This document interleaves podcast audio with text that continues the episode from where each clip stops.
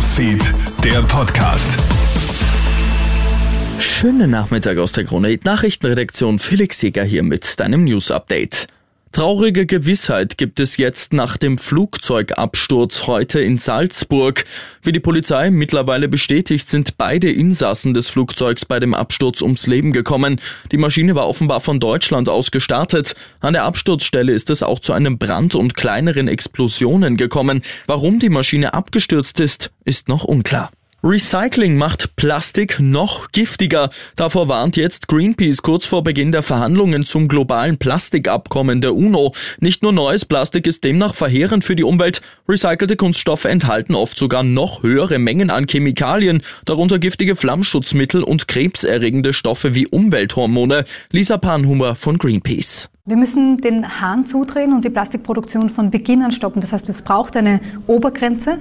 Im Moment steigt die Plastikproduktion noch weiter. Hier braucht es endlich einen Cap und dann auch eine schrittweise Reduktion, wie viel Plastik jedes Jahr produziert werden kann. Sieben Schwerverletzte gibt es heute Vormittag bei einem Verkehrsunfall in Oberösterreich. Im Bezirk Braunau sind zwei Pkw mit einem Kleinbus kollidiert.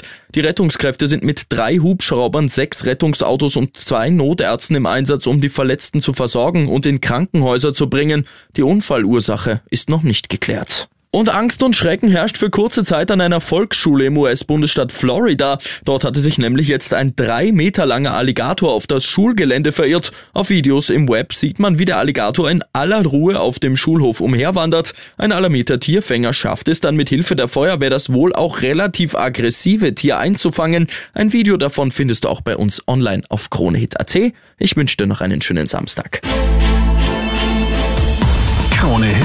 Newsfeed, der Podcast.